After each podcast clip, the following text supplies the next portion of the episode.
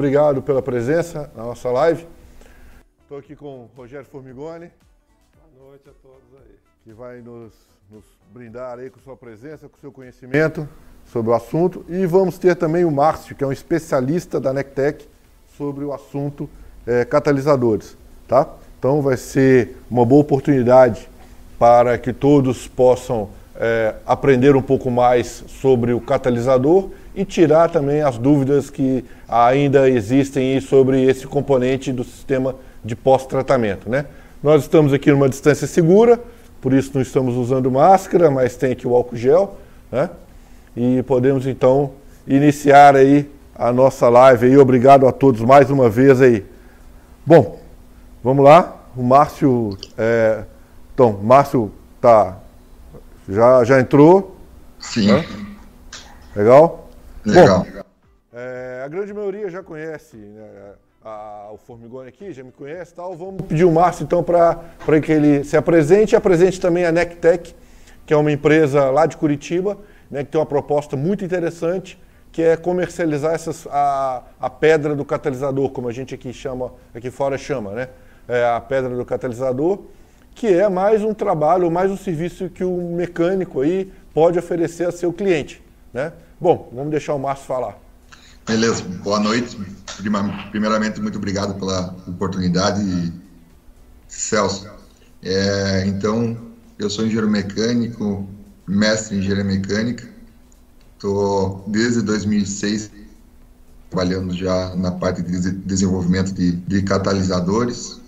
É, comecei quando era para ter vindo o Euro 4 para o Brasil é, acabou não vindo, aí depois que acompanhei toda a parte do Euro 5, e desde 2017 eu tenho uma empresa que fornece catalisadores para o mercado de, de reposição de caminhões.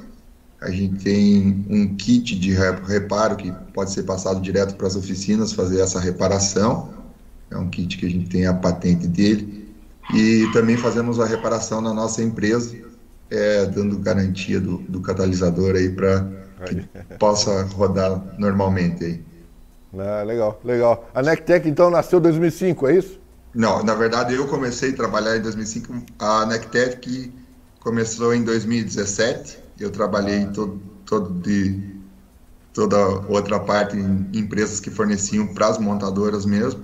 Certo. E aí em 2000 e final de 2015 saí para fazer meu mestrado e depois acabei fundando a empresa em 2017. Ah, legal, legal. Mas hoje você também dá, dá aula na, na, na, universidade, não é isso? Isso, e também, isso. lógico, né? Eu dou, dou uma universidade aqui em Santa Catarina, Universidade da região de Joinville, Univille, no curso de Engenharia Mecânica. E... Ah, tá. E um dos temas, com certeza, da Engenharia Mecânica deve ser essa parte da, dessa reação aí de catálise aí, né? E o diesel está tá, tá bem é, em destaque aí tudo isso, né? Todo esse, esse sistema de pós-tratamento com Arla, né? Está chegando agora para as vans, as picapes vão ter também. Em breve já tem o Renegade, Toro, né? Já está na Sprinter e aos poucos aí vai aumentando o volume, né? E o interesse também do pessoal e com isso a sede de aprendizado, né? De aprendizagem né? e a necessidade do aprendizado né? para que se preste um serviço realmente técnico e de qualidade né, que é isso que o cliente espera. Né? É um serviço técnico e de qualidade. Né? E a gente vê aí alguns folclores aí, né? É, gerados aí, né? É, algumas lendas aí que o pessoal vai contando sobre catalisador, né? Gerado aí por, né? É, pelo, pelo, pelo dia a dia de trabalho. Mas vamos aí desmistificar isso, né? Por isso nós trouxemos aí um especialista no assunto, né? Uma pessoa aí com mais de 10 anos aí de experiência, né? E, e, vamos então aí, pessoal. Fiquem à vontade para mandar as perguntas. Né? Essa live nossa, ela não se encerra hoje. Né? Nós não temos a pretensão de esgotar todo o assunto hoje, porque é um assunto muito minucioso, né? muito cheio de detalhe e com certeza é, com muitas dúvidas por parte de quem está nos assistindo. Então, interaja conosco, né? dê o like lá também, né? aperte lá a sinetinha lá, tá? E vamos lá. É, você sabe, ó, Márcio, que a gente que dá o treinamento de Arla é o componente mais, mais que o pessoal ainda tem dificuldade de avaliar, o catalisador. Então Sim. acredito que hoje, hoje a gente vai conseguir, pelo menos uma parte, é, trazer mais informação pessoal para o pessoal saber lidar com o catalisador como deve, né? Sim, vai sim. bastante com isso aí. Com certeza, espero ajudar aí. E com certeza, é, quando entrou esse sistema no Brasil, é, entrou meio que é, forçado, digamos assim, sem muita gente ter o conhecimento. Até hoje tem bastante dúvidas sobre o assunto e a gente espera aí que consiga pelo menos é, ajudar um pouquinho nessa, nessa parte aí. É, e é um componente que não é barato, né? É um componente que não é barato. Com certeza. Né? E, infelizmente, é um dos motivos né, do pessoal decidir retirar o sistema de pós-tratamento. Né? Mais uma vez, lembrando, pessoal, que retirar o sistema de pós-tratamento, retirar catalisador do caminhão, né, colocar software para não operar o sistema, né, tentar burlar o sistema, é crime ambiental, né, é um crime sério. Né, quem for pego é, paga multa muito pesada, tem problema com a justiça. Os que foram pegos, né, é, infelizmente, né, tiveram que passar por isso. Né? Então, é, pense duas vezes antes de, de, de danificar ou retirar o sistema de pós-tratamento. Né? É, e assim, lembrando que a culpa final é do mecânico. Né? O mecânico é que é o técnico, né? não adianta pedir o cliente para fazer uma carta, para fazer uma declaração, é, é, dizendo que ele quer retirar. Não, não adianta. Né? O mecânico é que é o responsável por isso e quem vai sofrer né, as, as sanções legais aí. Né? Tá? Então, Tomem cuidado com isso aí, pessoal. Né? Bom, começamos então, Márcio, com a apresentação? Começamos, começamos sim. É, só complementando aí, além de tudo, essa questão do crime, você está deixando é, o teu veículo diferente do original, né? E lembrando que são feitos anos e anos de teste no, nos veículos originais para que ele suporte toda a carga, tudo. Toda vez que faz alguma adulteração, por menor que seja, você está mudando a vida também do teu, teu veículo aí. Então, é algo que é, não é saudável fazer essa alteração. E eu acredito que muitas vezes se fazia essa adulteração por falta de, de conhecimento do sistema até, ou até por falta de conhecer uma alternativa que não fosse tão cara quanto a da, da própria concessionária, né? É, com certeza, né? E o que a gente mostra, o que a gente né, tem com os nossos equipamentos, que é a parte de conseguir fazer a leitura da eficiência catalítica. Né? Hoje, com os nossos equipamentos aqui, é, você consegue, o mecânico consegue fazer essa leitura de eficiência catalítica, ele tem mais segurança da parte técnica que ele está fazendo, né? e ele tem segurança também de passar isso para o cliente. Né? Então, hoje, com os nossos equipamentos, o mecânico tem uma segurança é, do trabalho né, que, tá, que foi desenvolvido ou que está sendo desenvolvido muito grande. Né? Isso ajuda bastante né, a, a, ele continuar com isso a, e a prestar esse serviço para o seu cliente, que é a forma correta de se trabalhar. Né? Perfeito. Pessoal, podemos é, iniciar. Bom, Márcio, fica à vontade agora. Então, Eu vou parar de falar um pouco. Como o Celso muito bem colocou no começo ali, que a, a ideia não é nós falar tudo sobre catalisador hoje, até porque é um tema bem bem extenso, mas sim começar a, a pincelar alguns assuntos aqui para que a gente consiga é, fazer uma, digamos assim, uma introdução à parte de catalisadores automotivos, o, o, o uso dele, por que do uso deles, como que deve ser usado eles e com aplicação e manutenção. Então a gente tem a, a parceria aí da, do Rogério Formigoni, da, da Emissions é, Controls, e a Nectec também, que é a empresa pela qual eu sou responsável técnico.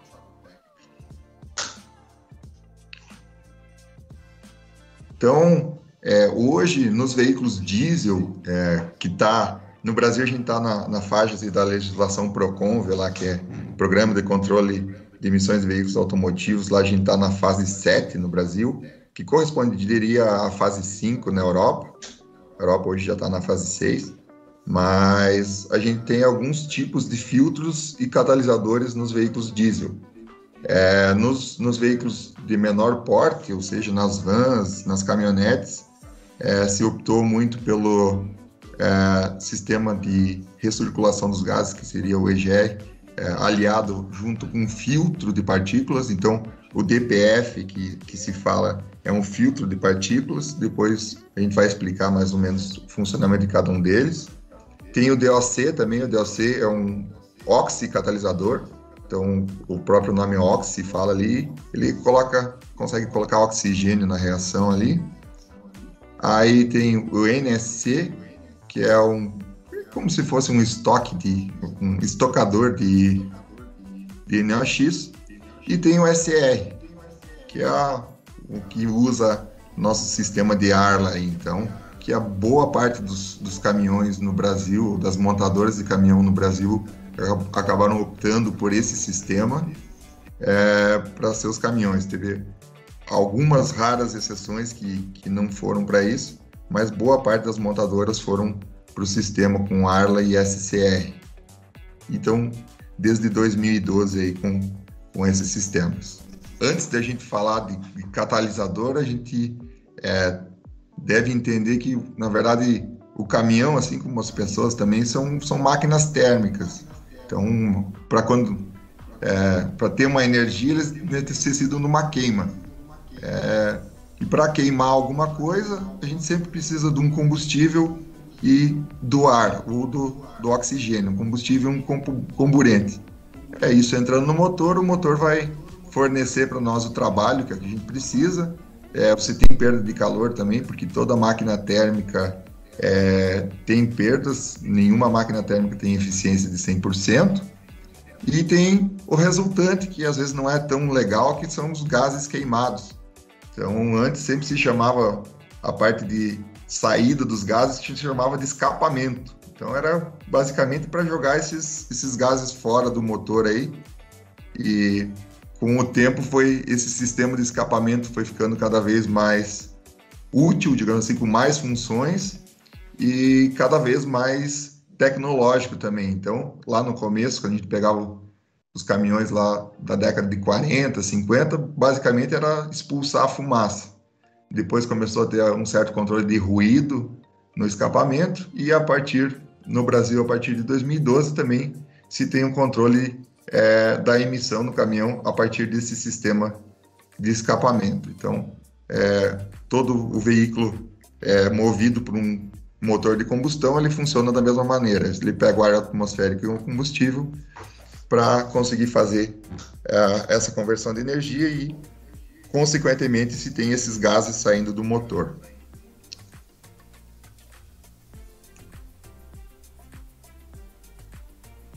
E se nós tivéssemos na, na, nossa atmosfera, a gente tivesse somente oxigênio, e esse oxigênio entrasse no motor e queimasse numa mistura estequiométrica, que a gente fala estequiométrica, que tem exatamente a mesma a quantidade certa de ar a quantidade certa de combustível.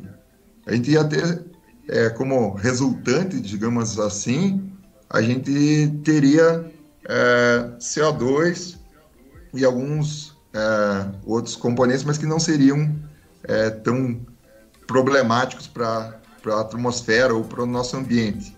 Mas é, nossa atmosfera aqui na, no nosso planeta, a gente tem nitrogênio, a gente tem praticamente 78% de nitrogênio, e esse nitrogênio, a, a temperatura e pressão ambiente ele é inerte, ou seja, ele não se mistura com nada. A gente pode respirar ele, a gente pode. Ele não, não causa problema nenhum. Mas muitas vezes, quando a gente tem muita pressão e muita temperatura, ele acaba é, se misturando com oxigênio e ele começa a criar os óxidos, os óxidos de nitrogênio, que são o famoso NOx lá. E esse NOx, sim, já não é, é prejudicial, não, não dá já mais para respirar, pode causar é, a parte de chuva ácida e tudo isso aí. Então, esse nitrogênio que vai entrar no motor, porque ele está em 78% da nossa atmosfera, ele vai entrar no motor sendo aspirado ali, é, a altas temperaturas e pressões, ele pode virar NOx. E se ele sair no escapamento, pode ser um, um problema é, depois. E que nem eu falei, se a mistura for perfeita, mesma quantidade em massa de ar e a quantidade em massa de gasolina for exatamente as necessárias, no final está tudo bem. Mas se a gente tiver mais combustível do que ar, uma parte do combustível não vai queimar e ele vai sair pelo escapamento. E se tiver mais ar do que combustível, é, vai causar uma certa sobretemperatura e pode é, formar mais NOx. Então, por causa dessa mistura nunca ser exatamente estequiométrica, a gente fala perfeita, e por nós ter o nitrogênio na atmosfera, é, acaba que o, o, motor sempre vai gerar algo que não é desejável para a saúde e para o ambiente. E a partir disso, dessa necessidade, se viu ah, a questão de se fazer leis para obrigar a ter sistemas que não permitam gerar tanto é, esses gases prejudiciais à saúde. Antiga, antigamente, não tão antigamente, mas um tempo atrás, se media muito a questão do diesel pela opacidade do, do que, da fumaça que saía no escapamento lá. Então, tinha uns filtrozinhos lá que o pessoal colocava no escapamento, ver quão cinza ficava. Aquela fumaça cinza que sai lá é praticamente combustível não queimado. Então, combustível que foi para o motor, não queimou e saiu em forma de fumaça preta lá, que num ponto não é bom também que está jogando combustível fora. Então, aquilo era uma das, das coisas que saía no escapamento. E também sai coisas lá, o NX, por exemplo, que você nem enxerga e que é prejudicial. Então, é, se você tiver a nossa mistura aqui de ar atmosférico mais combustível, se a gente tivesse uma queima completa, que é o ideal, a gente teria CO2, que não é prejudicial, H2O, que é água, e nitrogênio. Então, nós não teria problema.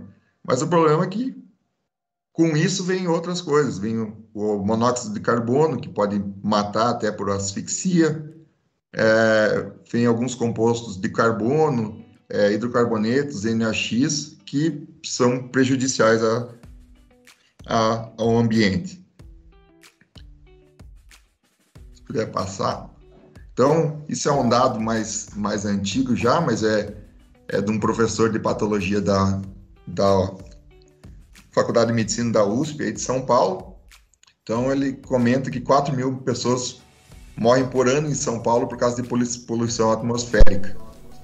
E para cada real Sim. investido em controle de poluição, se economiza de 7 a 8 em gastos de saúde pública. Então é só. Justamente, é, essa é a conta, né? Se é, realmente tivesse um controle melhor das emissões, é, o gasto de saúde pública seria muito menor. E aí veio então o NOx, né, que hoje é a bola da vez. Sim. Né, que o controle eletrônico, o gerenciamento eletrônico conseguiu diminuir bastante particulado, CO2, né? E a bola da vez é o NOx, né, que está sendo controlado aí, né? E a grande preocupação por causar também uma série de, de problemas aí, de complicações aí, não só do sistema respiratório, mas também quanto à parte de, de formação é, de, de, de, criança, né? De Sim. cérebro. Então é, é bem complicado esse, a, a, o, esse, esse gás NOx. É um gás que deve realmente ser, ser controlado. Né? Vamos agradecer a participação do pessoal aí, o Vinícius, Vinícius Loz lá. Obrigado aí, Vinícius. O Marcelo Baré. O Alex Arb Treinamentos. Nós estaremos semana que vem, pessoal, com o Alex da Arb, fazendo uma palestra no, no, no, no Instagram dele lá sobre tecnologia de diesel. Tá? Acompanhe aí com a gente aí. Semana que vem, dia 7, não esqueçam lá, com o Alex da Arbe. É, quem mais está aqui? O André Rui. É, puta, tem bastante. Rubi. Rubi né? é, Guilherme, o Loss, é, Lucas Natu, Gesiel. Obrigado, Gesiel. Amigaço aí. Gesiel também parceiro nosso aí. Né? É, quem mais? Ah, Marcelo Abaré, obrigado aí, Marcelo. Obrigado, pessoal, por acompanhar aí. Né? É, é, todos profissionais da área, profissionais dedicados. Né? Isso mostra o quanto esses profissionais estão engajados né? em, em aprender, em trocar experiência também. Né? E, melhorar o serviço que é prestado ao cliente. Né? Porque cada vez mais o cliente é, é, fica, ou ele espera do mecânico, do reparador, respostas técnicas. Né? E não eu acho, ah, deve ser, não, nós testamos isso aqui, não. Quanto mais número você tiver condição de apresentar para o seu cliente, né? testes reais, testes práticos, número mesmo ali, a engenharia do, do, do, do sistema né? Você realmente vai mostrar para o seu cliente que você tem a técnica, que você domina o assunto e você, consequência, ganha o cliente e você pode cobrar por isso, né? Porque não é qualquer um que vai dominar a técnica do sistema eh, de pós-tratamento ou da manutenção nisso, né, Formigoni? É, a gente vê que ao longo do tempo aí, né? É... Com certeza. Muita é. gente deixava o sistema inoperante por falta de conhecimento. Falta de conhecimento. E de é. recurso de ferramenta. É, falta de recurso de ferramenta. Né? Hoje tudo isso está bem estruturado. Está bem estruturado. E tem bastante gente. O Daniel da, da, da Tecnotruc. Tecnotruc, o Danielzinho da Tecnotruc lá, ele deu uma aula sobre o sistema EGR. Né? O Daniel promove os treinamentos lá da Tecnotruc. O pessoal da C-Solution, sempre trazendo com as palestras lá da C-Solution é, novidades, né? É, palestras interessantíssimas. Então, pessoal, não deixe de prestigiar né, todo esse é, movimento né, em prol da, da, da, da, manutenção, da reparação, né, não só do sistema de, de, de, de Arla, mas do sistema EGR também, né, porque isso com certeza vai é, é, se traduzir em dinheiro, em rentabilidade financeira para a sua oficina né, você vai se destacar, né? E a gente Com vê certeza. muito. Teve a Toro, a Toro que estava lá na sua oficina lá. É, Passou na mão da concessionária de concessionária. Não resolveu. Não resolveu. Né, nós tivemos uma aula lá né, com o Vladimir, que é, que, é um, que, é um, que é o papa do assunto, né? Vai ter outra agora vai, lá, né, Família? Dia vai, 16, 16 17 de outubro. 16 17 de outubro, né? Vai ter o treinamento da Toro lá, né? É muito, muito interessante. Né? E outra, e... já, já é, e como vai ter dicas de Euro 6, né? Dicas de Euro 6. Preparando o pessoal para atender as vans e caminhonetes é. que. E assim, e não é futuro, a Euro 6 já chegou. É, Você tem a Jampi, a gente tem um tanque da Jampi ali, ó, que já chegou pra gente. A parte da Sprinter, que agora começa a chegar mais nas oficinas. Aí é, é, é, é estrada, não sei mais o que, né? outros, outras montadoras tendo aí também. Renegade, Toro. E aí vai. E o, e, e, e o conserto, o reparo da Toro se deu pelo treinamento que nós tivemos lá. Né? Excelente Exatamente. treinamento do Vladimir, lá da Inovar, lá de Belo Horizonte, o Vladimir e o Renato lá, estão de parabéns também. Estão mesmo, né? Então, pessoal, tem muita gente boa trabalhando aí, né? vamos prestigiar esse pessoal aí. Né? É, bom, Prometo não. Não, não mas é importante nós, nós conversarmos. Acho que a ideia é justamente trocar experiência. É, aproveitando o gancho que comentou, nós aconteceu também de um catalisador STR também que é, a gente reparou, a, a, concessionária não conseguia fazer o diagnóstico e o, o Formigone até deu uma ajuda para nós lá e acabou fazendo o diagnóstico para ver como realmente é a, a falta de, de, informação, às vezes, do catalisador, ela, ela é, é grande, inclusive para o pessoal de concessionária, sabe? Então, Sim, às vezes, é. É, se condena alguns componentes do sistema sem realmente ele estar tá com problema, ou às vezes é, se pensa que é só o catalisador ou só um sensor e é o sistema completo que tem que se. Então, essa parte de diagnóstico do sistema é, é fundamental para é. você detectar realmente onde que está o problema. Né? É. Temos também um grande ah, colaborador nosso, o Gerson, lá de Santa Catarina, que tem a empresa lá, a, a Casa do Arla, ele está montando a Casa do Arla lá em Itajaí, né? É, também um grande profissional aí, ele tem as máquinas de limpeza. Nós vamos abordar esse tema da limpeza do catalisador, é, nós vamos falar disso, tá pessoal? Vamos abordar também, né? Vamos falar dos outros aí. Bom, mas vamos deixar o cara falar. Né?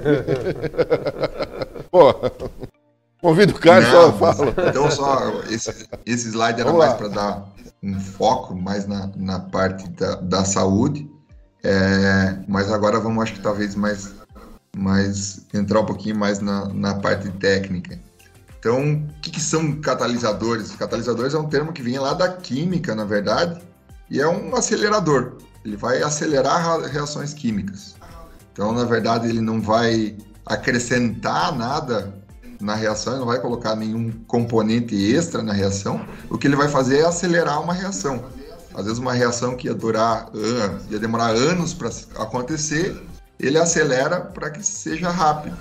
Então, o catalisador no caminhão é um acelerador de reação química para que o gás que sai lá na ponta do escapamento é, saia de acordo com o que é necessário pela legislação e para evitar aqueles problemas de, de saúde. Então, algumas definições que, que foram pegas até da parte catalisador. Então, ele pode aumentar ou diminuir a velocidade de uma reação. Ele vai promover choque entre as, as partículas lá é, para aumentar a velocidade de reação. Ele não intervém na reação final, então ele não, não mexe na reação, ele só acelera ou, ou regride ela, digamos assim. É, e daí os, os, que normalmente os de caminhão aceleram, mas tem alguns que, que diminuem a velocidade, eles chamam de inibidores ou catalisadores negativos. Mas na verdade os nossos sistemas que a gente está falando aqui são catalisadores que aceleram a velocidade da reação química que a gente quer que ocorra, que é que no final saia menos quantidade possível de NOx quando a gente fala no SCR então a gente quer que saia só nitrogênio lá no escapamento, não o nitrogênio combinado com oxigênio, que é, é problemático. Justamente, é isso aí, pessoal, que, que, que, que o Márcio está falando, é importantíssimo, né? Porque no início a gente via muita gente confundindo catalisador com é. filtro DPF. Então, filtro DPF é uma coisa, é uma cerâmica totalmente diferente, né? Com, com uma, vamos falar, uma química totalmente diferente de um catalisador, totalmente diferente, né? Ou seja, o DPF também não tem química nenhuma. Mas é uma cerâmica totalmente diferente, com uma aplicação diferente. Então não dá para falar o seguinte, ah, eu limpo o filtro DPF desse jeito, eu vou limpar o catalisador desse jeito. Não, nunca. Certo? Né? Então, é, e, dentro do tema catalisador, foi como o Márcio apresentou no início, né? Existem vários tipos de catalisador, com várias químicas diferentes. Né? E não confundir. Né? Catalisador com fio DPF. É até hoje, né? É, que a gente vê muito aí, aí embola tal, e o diagnóstico fica. Nossa, fica. Até você comentou, o DPF às vezes se faz uma regeneração, que eles falam que é praticamente uma queima daquele material que está lá para limpar o filtro. E a gente pega, muitas vezes, quando a gente vai reparar um catalisador, a gente pega é, pessoas que tentaram colocar fogo mesmo lá dentro é, do catalisador para ver se ele é. limpa, né? E a, a, é, a cerâmica, ou seja, o SR, ele é altamente sensível à temperatura. Então, se ele passar de 550, 600 graus, ele vai danificar inteiro, ele vai inteira. ficar um carvão, ele vai ficar queimado. Justamente. Então, aí é, já é uma... E danifica mesmo, acaba com o catalisador, né? E, bom, a gente vai falar disso também, jogar soda Sim. cáustica, né? Jogar cloro de piscina, putz, tudo isso acaba, pessoal. Mas danifica mesmo, acaba, né? Criolina, vocês não tiraram isso, né? Quer dizer, isso acaba com o catalisador, né? Mas nós vamos falar aí, né? A forma correta, né? É, como isso aí, a, e o processo de dessulfurização, né? Que é o que a gente vê lá no Insight, né? Que é a ferramenta oficial da Camis lá, né? Que traz o processo de dessulfurização. Você falou no processo de regeneração, existe o processo de dessulfurização. Né? E muita gente vê o título dessulfurização lá né? e, e, e não entende o que é aquilo. Né? Né? Então, o enxofre né? a gente chama Sim. de sulfur. Né? Então, o nome químico do enxofre seria sulfur. Então, uma dessulfurização é uma retirada desse enxofre aí, né? por temperatura, nada por Exatamente. Química. Mas o Márcio vai falar disso aí. Então, Vamos beleza. Lá. Se puder colocar no próximo slide ali. Então, a gente falando do, do nosso sistema, ou do sistema que usa a Arla, que a gente está englobando mais hoje, é, por que, que se injeta, por exemplo, o Arla lá no, no começo do, do sistema? Primeiro porque os gases que estão vindo do motor lá, quando as, a montadora ou a, o modelo de caminhão optou por usar o sistema de Arla, foi feita uma calibração no motor. Então, existiam, para atender Euro 5, o Procon VP7 que a gente fala, existiam duas calibrações possíveis. Uma das calibrações foi o que as vans e caminhonetes adotaram, ou seja, eles preferiram que na saída do motor saísse mais particulado e menos NOx. E aí eles tratariam isso com um filtro DPF. as montadoras dos, dos, que optaram pelo sistema SR, elas fizeram uma calibração de motor diferente uma calibração do motor que queimasse melhor esse combustível, ou seja, que saísse o mínimo possível de particulado, que é sobra de combustível praticamente sem queimar, mas com isso, essas condições de queimar todo o combustível, eles estariam colocando o NOx, o, o nitrogênio numa situação é, muito favorável para eles combinar com oxigênio. Ou seja, nessa combinação ia sair muito pouco particulado, mas o NOx ia aumentar bastante. E como é? Beleza, vai, vai diminuir a fumaça preta, mas como é que a gente vai tratar esse NOx depois lá? Aí o pessoal falou, não, vamos é, injetar o tal do Arla, que é uma solução liquefeita de, de, de ureia, na verdade, com 32%, por isso que o nome é Arla 32. E esse Arla vai entrar em contato com esse gás que está saindo do motor, a uma temperatura é, determinada, por isso que a gente tem um sensor de temperatura antes do injetor de Arla já, porque a temperatura ambiente não adianta você ficar injetando esse Arla aqui que é, não, a, a reação não vai ser tão efetiva. Então, para a Procon VP7, se espera até uma determinada temperatura, até o sensor de temperatura chegar a um determinado ponto para começar a fazer essa injeção. Aí a dificuldade, até que o Celso comentou antes, de você fazer esse teste lá no final do, do NOx. Então, não adianta você fazer com o caminhão parado, porque a temperatura dele não vai, não vai chegar onde você quer. Então, justamente essa dificuldade e essa é, sacada que, que foi, se teve até para criar, por exemplo, o aparelho que o Celso criou para medição de NOx lá. Então não adianta se, se medir se a temperatura não, não for suficiente para acionar o sistema aqui. Então, através de um sensor de temperatura, a uma determinada temperatura, o sistema é, entende que tem que começar a injetar esse ar lá aqui, que nada mais é que uma solução de nitrogênio com é, hidrogênio. Então, uma solução aquosa ali. E esse ar vai ter que se misturar com o gás do motor para lá no final sair só nitrogênio e água. Só que, ah, então por que, que existe o, o catalisador? A gente falou há, alguns tempo atrás que o catalisador vai ajudar a acelerar essa reação. Se você só jogasse o ar e não tivesse catalisador, talvez isso demorasse anos para acontecer. E o tubo do escapamento tem 3 metros, 2 metros, e a velocidade, a vazão é grande. Então tem que ser uma velocidade rápida. Por isso que você tem que ter uma eficiência catalítica aqui, para que nesse curto espaço de tempo e nesse curto é, espaço aqui você consiga fazer que lá no final esse NOx se converta ao máximo. Então que ele tenha uma eficiência de aceleração, uma eficiência catalítica muito grande. E por isso que se mede o NOx depois lá do, do catalisador para ver realmente quanto de NOx está saindo lá. Ah, está saindo mais do que é permitido. Teoricamente, isso teria que mandar o sinal lá para o painel, do, pro, pro central de controle do caminhão e falar, alertar o motorista, ó, se está com algum problema no teu sistema. Que não necessariamente é um problema no catalisador, pode ser um, um problema no sistema de injeção, ou pode ser até um problema no sensor de, de NOx também. Então, é, como é um sistema que ele já está englobando bastante parte de sensor, bastante parte de leitura, então nem sempre o problema é o que você acha no começo. Você tem que fazer uma diagnóstico, um diagnóstico muito bem feito, tem que fazer todo um teste de sensores aqui e um teste de injetor de Arla, por exemplo, para ver se realmente é, todo o sistema está funcionando corretamente para aí achar onde que está o problema. Ah, e é interessante que às vezes você pega problemas que nunca foram pegos antes. Há um tempo atrás a gente estava num, num, caso aí de um, de um caminhão e, e, mexia e mexia, o Formigone até auxiliou nós nisso aí, todo dia mexia, e ah, agora deu certo, agora não deu.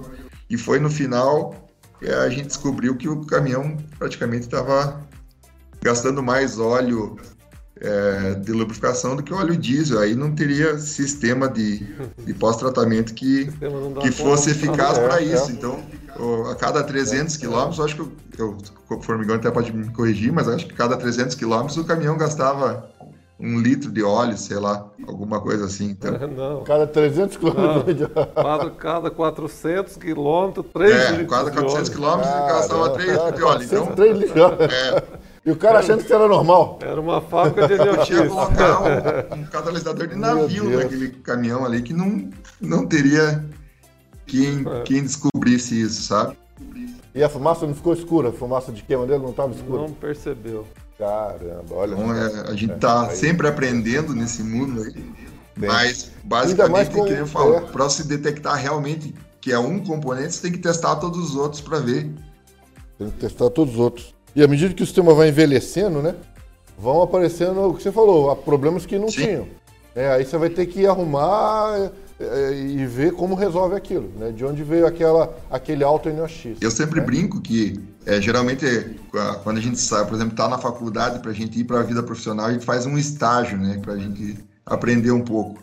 É, na Europa, o estágio do Euro 5 foi o Euro 4, que eles fizeram um sistema um pouquinho mais simples, que era basicamente o Euro 5, mas um pouco mais simples, e eles foram aprendendo com isso.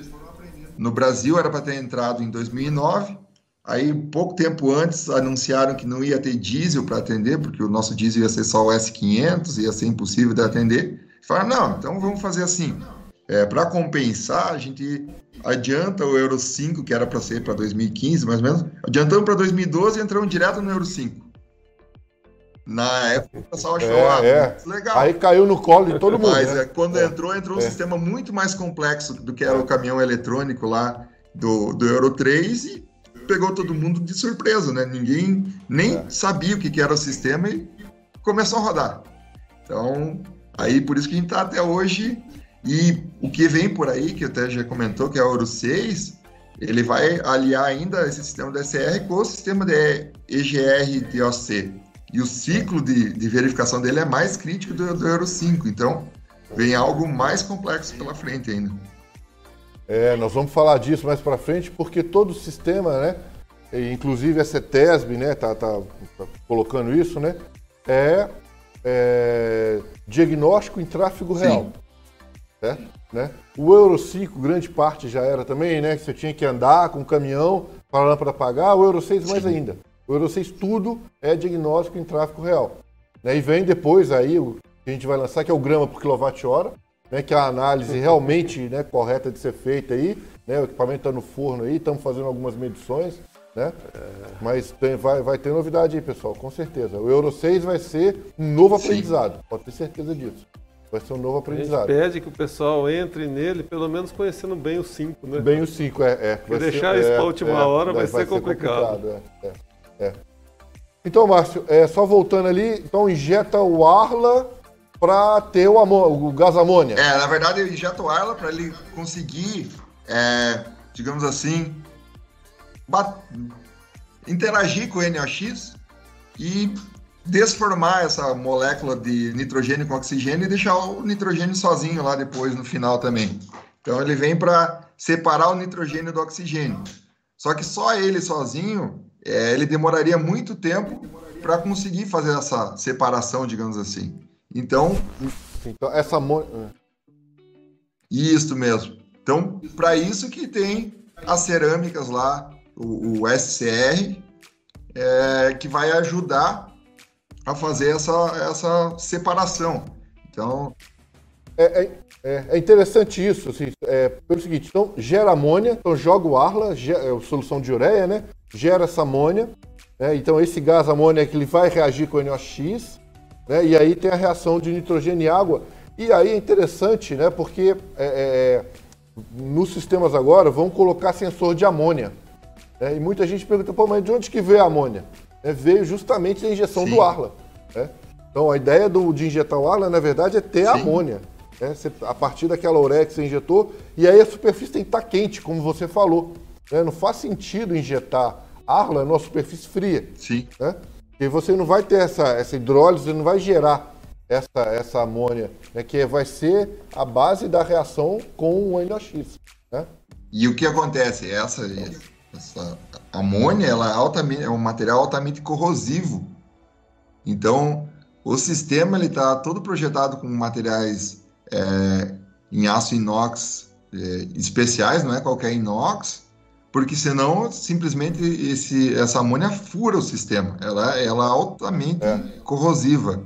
Então é. ela é algo é, que se você começar a pingar em uma chapa que não seja adequada, isso em pouquíssimo tempo essa chapa vai perfurar. E se perfurar o sistema antes, o que vai acontecer? Vai acontecer vazamento. é, às vezes a gente pega sistemas com, que já tiveram furos e fica claríssimo, fica uma mancha branca assim, ou fica um, uma, um, um, um aglomerado, um, quase que uma pedra. O pessoal chega, chega a falar até uma estalactite de, de arla, fica um negócio é, branco mesmo, parece que, que entupiu é. ali ó, e aí, o sistema. É, e aí, para o pessoal de oficina, o que seria interessante falar é o seguinte: essa amônia, ela, quando chega no sensor de NOx, ela é vista como NOx. É uma coisa interessante, né? Então, essa amônia é contabilizada como CNNOx, certo? Então, fica de olho nisso. Estou é, falando isso porque a gente estava lá com o, o Vinícius, o Loss, né? Está assistindo a gente aqui, é, lá de, do Espírito Santo, né? Então, o Vinícius estava lá. Ele fez o antes e o depois, né? E aí a gente, falei para ele, põe o sensor. Aí eu falei com ele, ele colocou o sensor, só que o sensor foi colocado é, na frente do injetor. Né? Porque a gente aqui, quando fazia, a gente colocava o adaptador e nós nunca tivemos esse problema. Uhum. É, só que ele colocou lá é, no, na, na, na, no, catalisador e, e, esse perfil de catalisador dele acabou ficando muito perto do sensor. Quando injetava a Arla, ia para o sensor de NOx e, e a leitura aumentava. Ia 2 mil, ia para 2 mil. É, aí quando eu vi lá, falei, não, cara, é a posição. Aí trocou, colocou o sensor antes, aí deu certo. Né? Porque lá naquele que a gente fazia da Ford lá, nunca aconteceu isso, porque a distância era maior. Era a distância era maior, pulverizava não tinha essa, né? Nesse adaptador nosso. Né? Mas para ele, no caminhão que ele pegou, fez diferença. Então lia como NOx e aumentava bastante, né, Vinícius? Então aí falamos, não, põe para cá o sensor. Aí colocamos antes do injetor, acabou. Normalizou. Aí normalizou, né? Então, o, a amônia, pessoal, o sensor de NOx, ele lê, acaba lendo como NOx. E a leitura vai lá para cima. Então, toma cuidado com isso aí. Posição do sensor, tá? É, nós fizemos para Scania e tal, é, a gente não, não, teve problema, mas esse aí, em particular, esse caminhão que ele pegou, né, acabou ficando muito próximo aí, pela próxima, própria configuração lá do, do sistema de pós-tratamento, sistema de exaustão, né? E acabou contabilizando como amônia. Né? É uma dica aí. É. Tem pergunta? Pergunta pro Formigone? Opa! Formigone, aquele Veco 360 Euro 5 uh, é o Carlos Mateus. Carlos Mateus, Formigone. Ah. Uh, Euro 5 que o cliente colocou um filtro, um litro de água com, com detergente catalisador lá entupido. Será que lavagem é, pode recuperar? Cara, é, esse, é, o Carlos tinha comentado isso comigo mesmo. Não sei o que deu na cabeça aí do cara de colocar. É, detergente? É, eucalipto? Pra limpar. Não sei. Ai, É isso que acontece aí no campo. É. Nós vamos falar disso aí, Carlos. Vamos chegar lá. Vamos chegar lá. Vamos chegar lá. Então, é, além da, dessa injeção do, ar sem uma quantidade correta. Já pegamos também várias vezes o injetor tá jogando muito ar lá para dentro, então o próprio Celso comentou, o sensor lá atrás vai pegar esse ar lá como se fosse NOx, então vai dar, por mais que você tenha muito catalisador, se jogar muito, muito ar lá, não vai, não vai dar certo o sistema. Por isso essa diagnóstico é importante. E outra coisa, aqui está inclinado até o sensor, é importantíssimo é que você tem uma distribuição desse ar lá na maior área possível do catalisador. Senão você usa um catalisador gigante e só usa uma parte desse catalisador, não faz sentido. Então, por isso que você vê, por exemplo, a geometria das peças, é, não as cilíndricas, mas as peças. Se você pega uma peça da Volvo, peça da, a própria peça do Stralis, for ver, ele tem toda uma conformação ali não é para ficar bonito ou qualquer coisa assim, é para aumentar essa distribuição, para aumentar o uso do catalisador. Então, se simplesmente colocar uma chapa reta ali, você vai estar usando muito mais, muito mais só uma parte do catalisador. E além de ter, poder ter problema de ruído, coisas assim. Então, toda aquela geometria, ela tem uma, uma razão de ser, inclusive o ângulo de injeção do, do injetor tem uma razão de ser, porque é feita de uma maneira que pegue a maior área possível do catalisador, para você conseguir acelerar ao máximo essa reação. Então, todo, toda aquela geometria tem algo é, Não foi algo. É, tem bastante aquela- dica, pessoal. Tem muita dica do Márcio caixa, aí, ó. né? Aquela- a- a Ele vai falar de semana. lado de montagem de catalisador. Sim, Nem é, pensar, Márcio. tem lado. Pessoal, fica aí, tem mais, mais dica aí. Tem mais dica. Vamos lá, vamos lá. Eu não ficar Essa questão de mas- ângulo, essa questão de chapa aí também, ah, foi tirada uma parte da chapa, vou colocar uma chapa reta aqui. Hum, Olha, cuidado porque pode mudar toda a distribuição aí. Então não é tão simples assim essa, essa parte toda de, de distribuição. É, e às vezes parece, mas não, não é tão simples. Inclusive, a próprio ângulo de conicidade aqui nas peças nas peças ovais, ele tem uma razão de ser ali, que é para uma distribuição melhor do fluxo também. Então, se puder passar o, o slide. É. Pessoal, só um detalhe, ó. Tem uma declaração do Vinícius Loz aqui, que ele tá. Nós temos trabalho lá, né? E é, nós- por isso que a gente vai falar da lavagem do catalisador, né? Que no caso de lá acabou dando certo, né? é, e estava bem entupido. Né? É, o problema também, além né, desse posicionamento, era o entupimento também. Mas nós vamos abordar isso. Obrigado, Vinícius. Obrigado aí. É, testemunho ocular aí. Obrigado aí. A gente está falando desse catalisador SR, como é que ele pode ser fisicamente? Existem é, catalisadores que são metálicos. Aqui no Brasil não se usa esse catalisador SR metálico, mas na Europa se usa. Existem os cerâmicos. E existe um que o pessoal fala que ah, um catalisador de papel, mas na verdade não é um catalisador de papel, não. Ele é um catalisador de fibra e ele foi desenvolvido dessa maneira. Ele é o, como se a aparência dele é como se fosse um papelão ondulado, todo enrolado, mas ele foi desenvolvido dessa maneira justamente para ter uma porosidade maior, uma área de contato maior e uma eficiência catalítica maior. E é o tipo de, de, de catalisador SR que já está sendo usado também nos Euro 6. Então, é, ele já é uma tecnologia mais, mais nova em relação aos outros. Então, às vezes, ah, o preconceito Esse de fibra já usa no Brasil? já, já usa no Brasil. A Scania começou a usar ele no Brasil já desde o começo. Então a Scania tinha um, um, um refil que trocava ali. E depois que a Scania mudou para peça nova, ela continua usando esse tipo de catalisador. A Iveco também já tem algumas peças que usam esse tipo de catalisador. Então o metálico aqui no Brasil é só se alguém importar da Europa, mas ele não, não é o só para saber que existe. E dos cerâmicos existem Certo, dois certo. tipos de cerâmicos. Existem um que é fabricado, digamos assim, a cerâmica e depois é dado um banho. É, e existe o outro que já vem na massa dele é, todos os componentes, principalmente o vanádio, que é o que vai fazer a conversão. Já o, o de fibra aqui, ele é feito o, a, a cerâmica, não, foi feita a fibra enrolada e depois ele é dado o banho também. Então, basicamente, a gente tem é, esses três materiais, digamos assim, bases que vão dar suportação para os catalisadores SCR. Se puder É, passar é. até o, o próximo slide. Então, é, esses de fibra de vidro, então eu comentei, eles permitem uma passagem parcial dos gases pela parede.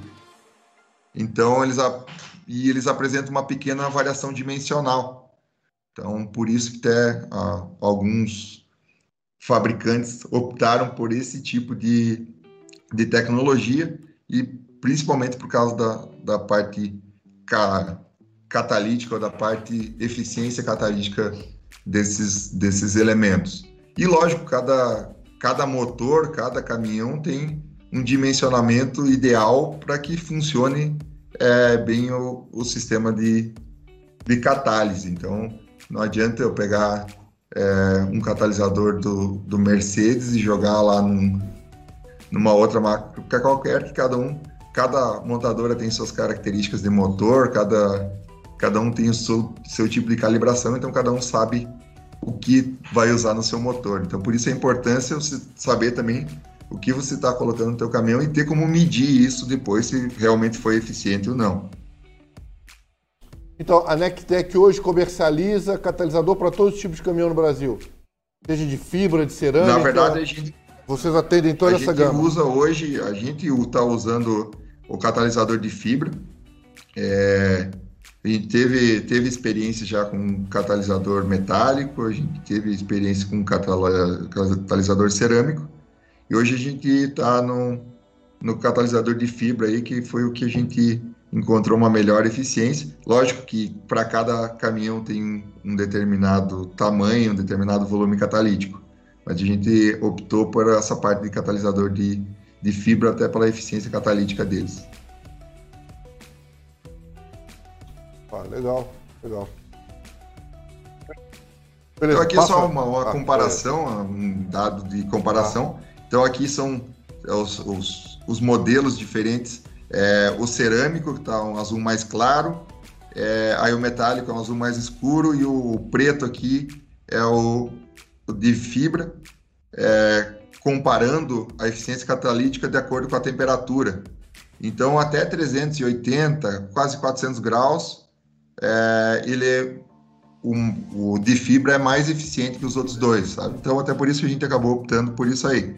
E acima de 400 graus, na verdade, nenhum deles, todos eles começam a perder eficiência e ele começa até de começar até uma certa, é, digamos assim, é, queda na, na, eficiência catalítica de todos eles. Então, até 400 graus, digamos assim, que o de fibra é mais eficiente e depois você tem uma certa perda de, de eficiência de conversão de NOx, que é justamente converter aquela, aquele ar lá que está sendo injetado junto com o gás do motor em nitrogênio e água lá, no, lá na frente. Se puder passar o slide até. Aí aqui a gente só, não sei se a gente chega a entrar nisso aqui já, Celso, mas é, tem alguns catalisadores que a gente chama de DOC, que é um oxicatalisador. Ou seja, esse oxicatalisador ele já ele vai agir de uma maneira diferente. Então ele vai pegar o combustível não queimado lá que ficou o monóxido de carbono, ficou os aldeídos, ficou os hidrocarbonetos e ele vai tentar colocar mais oxigênio ou fazer com que o oxigênio complete esses componentes para lá no final sair só CO2, H2O. Só que vejam que ele está entrando NOx aqui, ó. Ele está saindo NOx aqui. Então, no NOx ele não, não tem muita muita função, assim, digamos assim, ou muito muito resultado. Ele está tra trabalhando em cima do CO e dos hidrocarbonetos aqui. É, esse tipo de, de catalisador é, muitas vezes é usado antes de um filtro DPF para você conseguir aumentar a temperatura até do líquido e fazer depois uma, uma certa regeneração do, do DPF também. Mas aí daí já os sistemas mais, é, mais que usam EGR ou, ou DPF. E para o Euro 6, a gente vai ter, combinado com o sistema de Arley SCR, a gente vai ter também é, provavelmente um DOC mais um DPF. Ah, legal. Ó, vamos só. Tem aqui pergunta. Ah, a Mauri Marques. Ó, Mauri, boa noite, obrigado aí pela pergunta aí. É, a quantidade de cetano da composição do combustível é um grande causador da geração de NOx? Então vamos lá, pessoal. Então, um dos motivos da geração de NOx, né, durante a reação de combustão é justamente a temperatura. Né? Então, o que define se vai ter mais NOx ou menos né, é a temperatura na câmara de combustão. Né? Segundo a Petrobras, né, dizem que a ficha de dados do, do, do, do S10, do diesel S10, diz que tem um cetano um pouco melhor do que a do S500. Né? Então, assim, é, isso já é levado em consideração na calibração do motor a montadora calibrando o motor, ela vai usar o diesel padrão que ela tem lá, né, é, normatizado, né, já com essa cetanagem já para S10. Né, o que pode acontecer é, então ele já sai calibrado para esse aí. Né? Ah, o que pode fazer essa variação seria ele colocar um S500, que teria uma, uma cetanagem um pouco menor, né? mas aí, no caso, né, é, tenderia a, a, a uma diminuição. Mas a diferença é tão pouca é que não, assim, não, não, não levaria em conta essa, essa diminuição. O problema ainda do diesel continua sendo água. Né? A água absorvida pelo diesel. Isso é perigoso, isso dá, dá mais problema. Né? Tanto que alguns sistemas, é, e isso vai a, a, a influenciar na reação de combustão. Né? É, então, assim, a cetanagem do diesel, ela já é, por exemplo, comprar um S10, né? ela já tem lá um valor, é, é, é digamos assim, padronizado, né? De, de, pela norma, né? pela lei e tal. Pode variar se acrescentar biodiesel, talvez, né? Acrescentando mais ou menos biodiesel, mas isso a pessoa teria que fazer, né? Em alguns lugares que se usa pela granja aí no, em Santa Catarina, por exemplo, né, Márcio? O pessoal tem essas granjas aí, o pessoal acaba produzindo o próprio biodiesel na, na, na, na, na fazenda ou no sítio e mistura no, no, diesel, aí sim. Aí isso vai modificar né, essa, essa reação de combustão aí, pessoal. Tá? Mas a variação de cetanagem pro S500 pro S, do S500 para o S10 né? Só essa variação é, não, não, seria suficiente para causar esse aumento de NOx aí, né? Não, é isso não. Porque os motores hoje, né, os que usam Arla, já saem, todos é, deveriam usar, né? S10 são calibrados com S10. Então já sai com esse, essa, essa calibração pronta aí. Né? Mas o combustível tem que ser tomado muito cuidado. Porque a água é um problema. Né? A água sim. E usar o S500 é um no sistema, né? Nossa, usar o S500, o problema seria a quantidade de enxofre aí, né? É, Vamos é, danificar, é. principalmente o catalisador. Se, se me é, permite uma, uma contribuição até, Celso, Nos, nos motores com SR, para se garantir que não saia o particulado lá no final, o pessoal faz um, quase que uma mistura mais pobre do que a, digamos assim, a mistura estequiométrica, sabe? E, e isso ah. causa uma temperatura maior. Então, essa questão de temperatura e pressão aí, ela acaba gerando mais NOx do que um, um motor comum, sabe? Se você for, for pegar um motor Euro 3, por exemplo, é, e um Euro 5 ah. com, com Arla, eles, na verdade, calibram para que gere o NOx já, mas que para não tenha nada de particulado, sabe? Por quê? Porque o NOx você tem como tratar lá depois no sistema SR, sabe? Então, se é. procura fazer um motor que até gere um pouco mais de NOx, mas que se consiga tratar lá no, no SR depois.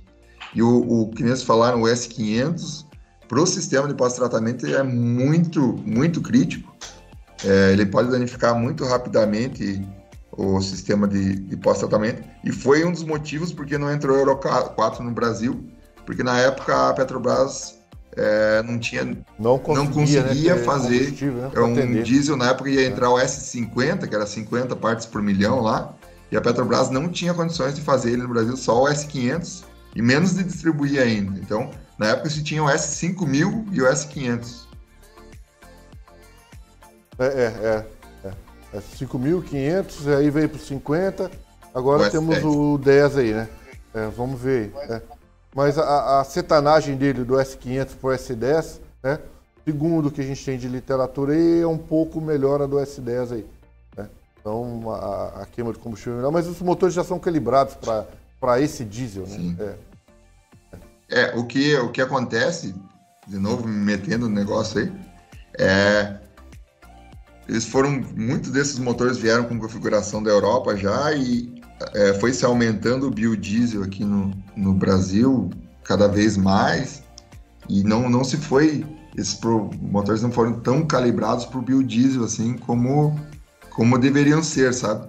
Então essas regulamentações do biodiesel aí até tá, tá se discutindo de novo aí, principalmente para o Euro 6, que é, pela quantidade de biodiesel que tá, tá na mistura aí vai, seria difícil atender o Euro 6, sabe? Acredito. Carlos Mateus está perguntando aqui: no Iveco, posição para colocar uma sonda antes vai ficar muito próximo do bico dosador. Tem uma distância certa para fixar? Então, Carlos Mateus, é, é, tomar cuidado com isso, né? É, quanto mais distante do injetor, melhor. A posição correta, preferencial, seria atrás do injetor. Mas em alguns sistemas, como o Mercedes, por exemplo, não tem como fazer isso, né? porque o injetor já está ali. Mas você tem uma distância no Mercedes, uma bem longa, bem né? longa, né? isso promove uma melhor é, distribuição do gás, é um perfil de distribuição desse não gás, desse, tanto, desse né? ar né, injetado, que não interfere tanto. Né? mas se ficar muito próximo, vai interferir. Aí como é que você vai ver isso? Você vai ver que o NOx antes ele fica muito alto, né? Vai ficar muito alto. Então, o ideal seria ele mais distante do bico Isso do Isso vai depender, acho que, da característica do cano de escape, né? Mas se coloca antes e o máximo possível longe do injetor. O máximo né? possível longe do injetor, né? É. Ó. Tem mais. É... Ah, Newton Teles aqui. Tá. Newton Teles, boa noite. Com quantos quilômetros você é indicado fazer uma revisão preventiva no catalisador do Volvo FH? Ah, esse negócio de revisão, pessoal, assim, isso vai depender bastante do uso do seu cliente, né? Se é um cara que usa asfalto, né? Aí é, você pode determinar uma. Você vai ter um tempo né, maior. Agora, se usa em fazenda, se o cara pega estrada de terra. Você sabe, é... Celso, o curso que eu fui dar lá no Pará, durante o treinamento, é muito interessante a iniciativa do, do pessoal de lá. O cara implantou durante as revisões do próprio veículo o teste do ar e o teste do sensor NOx. Aí, ó. Durante é. as revisões. É. Né? É. Com isso, evitando a possibilidade por um erro do sensor NOx de se injetar mais arla, Sim. né? E prevenindo e antecipando qualquer problema. Justamente fazendo isso, né? Você vai antecipar. Sei lá, começa com esse seu cliente aí, a cada 200, 300 mil quilômetros, vai fazendo esse monitoramento, e aí você vai vendo essa degradação aí no catalisador, né? É. E aí, tecnicamente, você está oferecendo um serviço de qualidade para o seu cliente. Né? Você está mostrando para ele a degradação desse catalisador ao longo do tempo aí. Tá? Mas é um serviço interessante de ser feito, né? tecnicamente é correto. E tenta determinar aí uso, né? Se for mais asfalto, sei lá, a cada 250 mil. Eu acho que mil, isso a nível né? de montadora é. não existe essa informação. Não, né? não, não, Essa informação de. Não, não porque vai. De, vai é, de é, uso, é, né? É, é, é. Então, o que a gente estava comentando hoje, por exemplo, você pega um catalisador Europa, Estados Unidos, o cara recomenda para 700 mil quilômetros. Né? No Brasil, a gente está vendo que está bem difícil. Né? Então, a cada 100, 150, né? começa a fazer um estudo aí desse seu cliente, né? E, lógico, cada cliente seu vai ser um caso. Aí determina é, é, uma periodicidade aí para fazer e mostrar para ele essa degradação aí. Cheguei a pegar, desculpa, mas cheguei a pegar um, um foi comentado da FH, peguei com 18 mil quilômetros, um catalisador com problema. É, então, eles falaram, depende muito do uso e uma dica que sempre foi importante, mas é, é a arla de, de, proveniência, de boa proveniência, digamos assim, e o combustível também. Que boa parte da degradação desses sistemas é, é se abastecer uma vez o ar lá de má qualidade, ele pode danificar todo, todo o sistema ali, o Arla ou o diesel mesmo. Até, o Márcio, a gente estava conversando, eu e você até em particular, o pessoal que fizesse a troca do catalisador ou a, é, a troca da cerâmica, e antes da instalação desse catalisador, checasse esses pontos, né? Sim. né? Como o teste de dosagem da bomba, teste de sensor de NOx, para não comprometer a vida catalisador. Do, do, catalisador. E olha, pessoal, se isso já está pegando para Euro 5, Euro 6 vai ser ainda mais apertado. Por exemplo, a gente já está com o DAF rodando, o DAF 2021 já é Euro 6. Né? Então o DAF já está vindo com o DPF junto com o SCR ali, né? os, os dois sensores, mais EGR. Né? A gente viu com o Aurélio lá, lá em Goiânia, lá, um abraço para o Aurélio aí também. Né? A gente é, viu com ele lá. Né? Tem a, a turbina com geometria variável. Então já está aos poucos chegando aí. Né? Então, esse cuidado aí, isso é um serviço que vai ter que ser feito. Né? Muita gente fala, ah, mas no Brasil ninguém faz preventiva. É, eu digo o seguinte, não fazia, né? não fazia, porque agora vai fazer porque faz parte do custo de manutenção do caminhão. É o que a gente está falando. isolar isso é pior, né? Porque aí você tem aumento de temperatura de injetor, você desgasta mais ainda injetor, injetor de combustível mesmo, né? Então, é, isolar esses sistemas aí, pessoal, é bom. Vai dar mais dor de cabeça do que, do que alegria. Tá, mas vamos lá. É até só, o Euro 6 também, a própria a Scania, a caixa externa do, do catalisador novo da Scania, que começou em 2019, já é o formato Euro 6. Eles ainda não estão com o sistema implementado, mas a caixa externa já é o formato do catalisador Euro 6 da, da Scania aí no Brasil. Então eles também já estão com, com as coisas preparadas. Ah, aí, ó, pessoal, a dica aí, ó. Isso é a dica, hein? É. Legal. Bom, vamos voltar aqui ao catalisador DOC. Então, esse catalisador DOC, pessoal, não tem caminhão. Pelo menos agora não. Euro 6 vai Sim. ter, né? Pelo menos agora não, Euro 5 não. A gente vai achar esse catalisador DOC em van. Isso. Né? E hoje, é, em, né? sei que não é veículos de estrada, mas empilhadeiras a diesel que tem que andar em um lugar fechado, elas estão usando esses catalisadores DOC também, por causa da questão do CO, do monóxido de carbono. Tem uma limitação, tem uma norma que limita a 30 ppm esse, esse CO em ambientes fechados, então é, em vans, caminhonetes é, e aí empilhadeiras, essa, essa parte assim que usa esse DOC. Mas para o Euro 6 ele vai estar tá presente no sistema lá também. Ah, legal. Bom, então dessa, dessa lâmina aqui, é... explica o que, que ele faz. Então, o catalisador DOC é um oxidante, é. né? um catalisador oxidante. Ele não serve para NOx. Ele serve principalmente para CO, que é o monóxido CO, de carbono, né? E para algum é, hidrocarboneto, alguma coisa que sobrou do motor lá sem queimar. Hidrocarboneto, pessoal, assim, né? Na linguagem popular, é combustível não queimado. Né? Seja, pode ser diesel ou gasolina.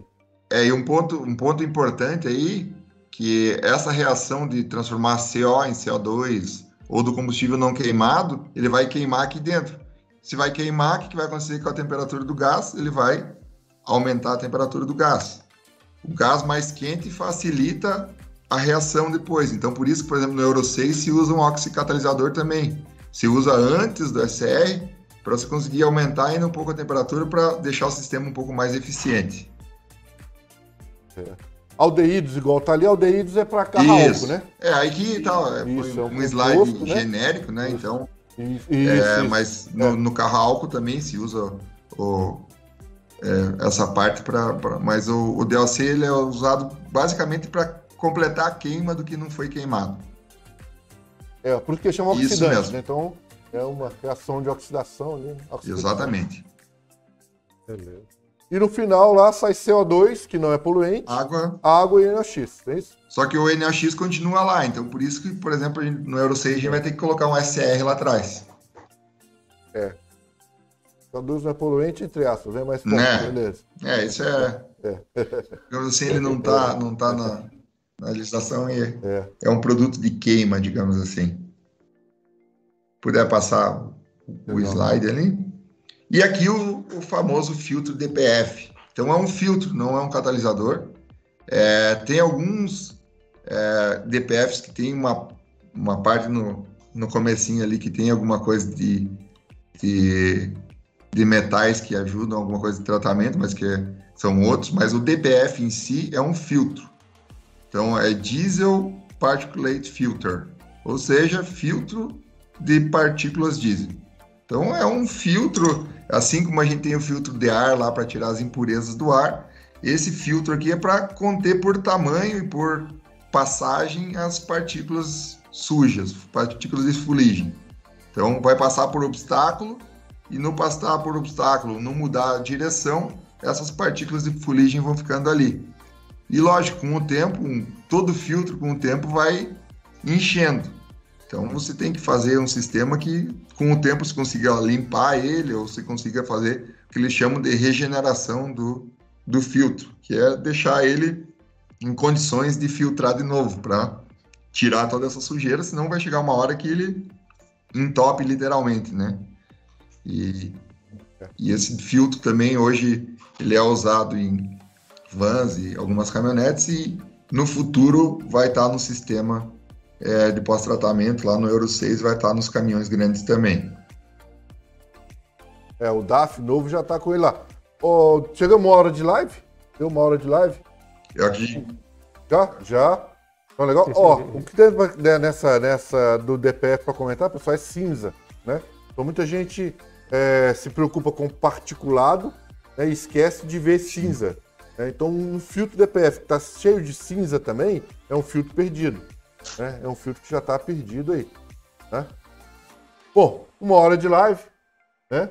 Tem bastante Sim. coisa para falar. Como eu disse, nós não vamos esgotar esse assunto hoje, né? Pelo contrário, né? hoje é só a introdução, só Sim. o início. Ainda tem muita coisa para falar. O Márcio tem muita dica para passar, né? Formigão também tem muita dica aí de, de experiência de oficina. É o pessoal que está interagindo conosco também, com certeza tem muita gente já já viu aí, né? Muita, muita, muita, é, muito exemplo, né? É, o Gerson também, lá da Casa do Arla, lá, lá em Itajaí também, é uma pessoa que tem bastante experiência, vai poder nos ajudar bastante aí, né? Então, pessoal, é, é, é vamos terminar por aqui. Sim. Obrigado a todos. Semana que vem nós continuamos com esse curso, né? Que, que o Márcio está nos brindando aí, com todo o conhecimento, experiência que ele tem nessa parte. E a gente faz justamente essa essa mescla né, da parte técnica, todo esse conhecimento com a parte prática de oficina. Né? E a gente traz isso para o nosso mundo, para o mundo da oficina, né? e vamos aí aprendendo mais, né? E desenvolvendo técnicas aí, explicando as técnicas de, de análise, né? Para que a gente consiga atender cada vez melhor os nossos clientes de uma forma mais técnica, né? E, e mais correta. Né? trazendo segurança para quem está fazendo o trabalho, né, que é importante você liberar um caminhão sabendo né, o, que você, o que se fez, tendo certeza técnica é, disso. Dentro de uns treinamentos desses que eu fiz, é, houve um comentário, né? Que a, até então se fazia a parte de bomba, de bico e.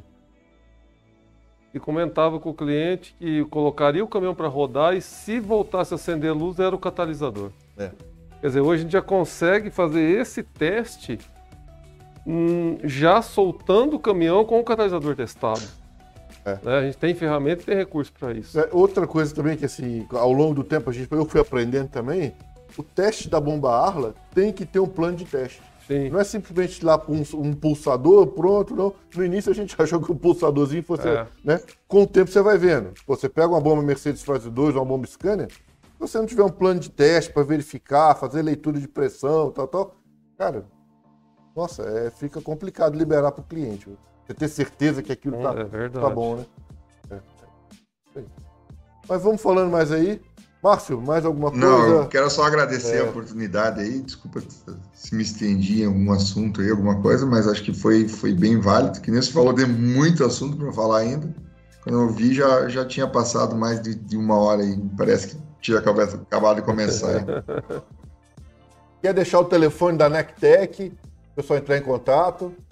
Sim, podemos deixar sim o, o, o telefone da, da NECTEC, vou deixar é, o telefone da, da pessoa que é nossa parte comercial, que pode encaminhar todo, toda essa parte aí. Então, é 41 99767 1007. É, se alguém tiver interesse aí, de precisar de algum catalisador, alguma coisa assim, é, ou dos tubos que vêm antes do catalisador, que tem a parte flexível, também nós, nós fabricamos. E estamos aí para tentar é, ajudar nesse mercado aí. Ah, tá no chat, pessoal. O Alex colocou no chat aí. Né? Dá uma olhada aí, tem, tem. Ó, colocou agora telefone da Nectec, tá? Quem quiser e, conversar com o Márcio, tirar mais alguma dúvida, nós, nós voltaremos na próxima semana, né? Vamos ver, quinta-feira mesmo? Eu acho que talvez semana que vem seria melhor na quarta, sabe? Mas não sei, vocês que. Tá. Ah, vamos Isso. ver então, pessoal. A gente informa quando vai ser, tá? A gente informa aí para vocês aí. E de antemão, agradecer de novo. Muito e legal. bom trabalho aí para todos aí, bom final de semana aí, bom trabalho. Né? E até na próxima live. Beleza. Aí. Obrigado aí. Obrigado aí. Boa noite, pessoal. Valeu, Valeu Márcio. Abraço. Amato.